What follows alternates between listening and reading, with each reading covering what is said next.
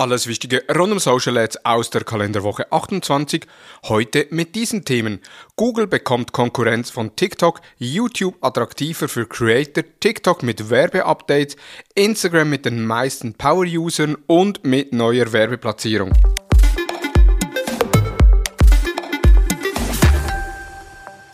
Es ist wieder Montag und somit Zeit für die neuesten Social Advertising News aus der letzten Woche, frisch für dich aufbereitet und kuratiert.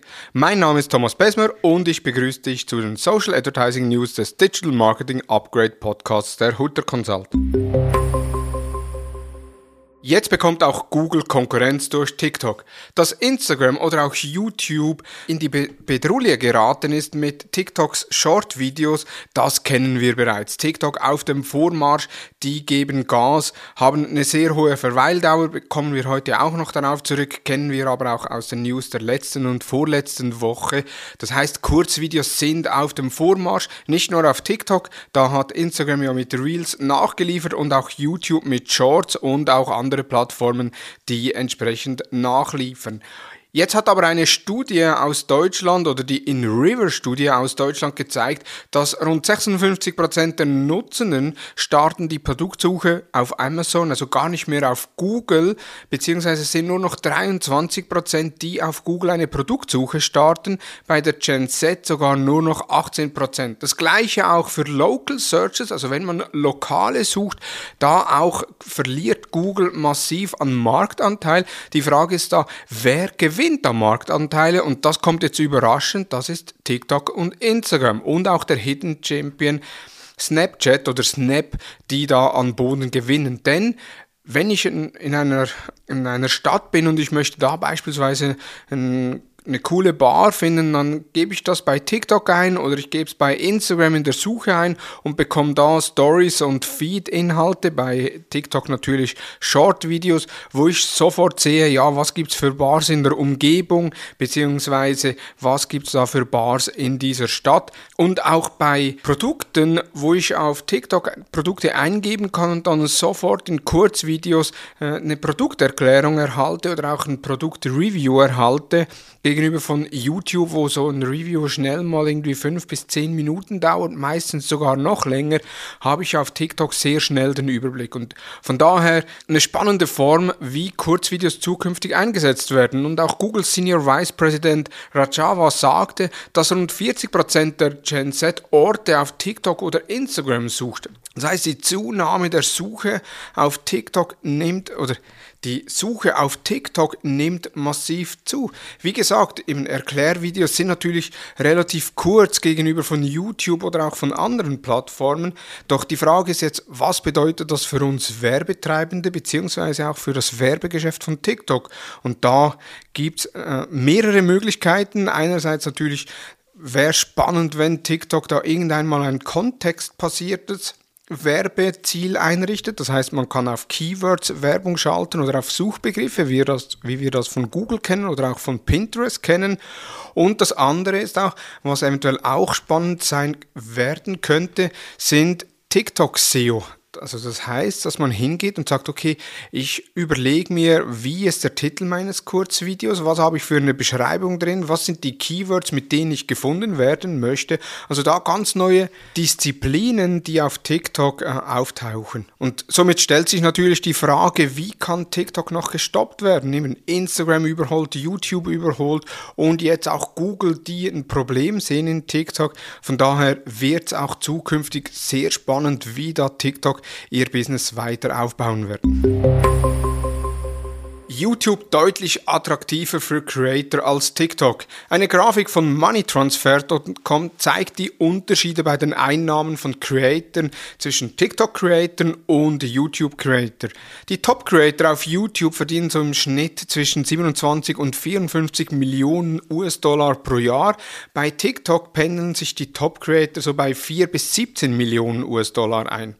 Und YouTube hat ja das Kurzvideoformat Shorts lanciert, das bereits jetzt 1,5 Milliarden aktive Nutzer hat und somit auch ein spannendes Format für potenzielle TikTok-Creator, die das Gefühl haben, sie können auf YouTube mehr verdienen und dann von TikTok zu YouTube wechseln. Sprich, TikTok muss da nachziehen, beziehungsweise muss sich da überlegen, ja, wollen sie zukünftig den Creatoren mehr ausbezahlen, um die Plattform auch für Creator wieder attraktiver zu machen, um da nicht Boden an YouTube zu verlieren. Übrigens, die gleiche Frage musste sich dazumals auch Wein stellen. Was war Wein? 6 Sekunden Videos die hatten das gleiche, die hatten auch Creator drauf, sehr große Creator, aber eine sehr minimale Monetarisierung der Creator und die sind dann abgesprungen auf andere Plattformen wie eben Instagram, wo dann mit Videos gestartet ist. Das heißt, äh, TikTok muss da schlussendlich nachziehen, um nicht Creator an YouTube zu verlieren.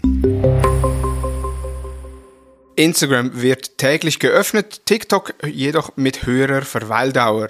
Rund 39% aller User nutzen TikTok täglich bzw. öffnen die App täglich. Bei TikTok sind das lediglich 29%, Facebook ist da auf Platz 3 mit 27%. Das heißt, Instagram hat doppelt so viele Power-User wie YouTube und Twitter, die auf den Plätzen 4 und 5 sind. TikTok kommt jedoch auf Platz 1, was die Verweildauer anbelangt, und zwar in dieser Studie mit 95 Minuten pro Tag im Durchschnitt pro User.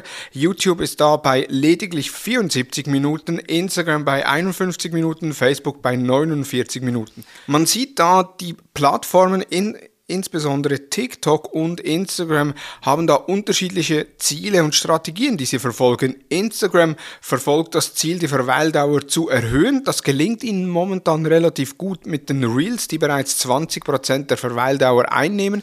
TikTok versucht, die Öffnungsrate zu erhöhen.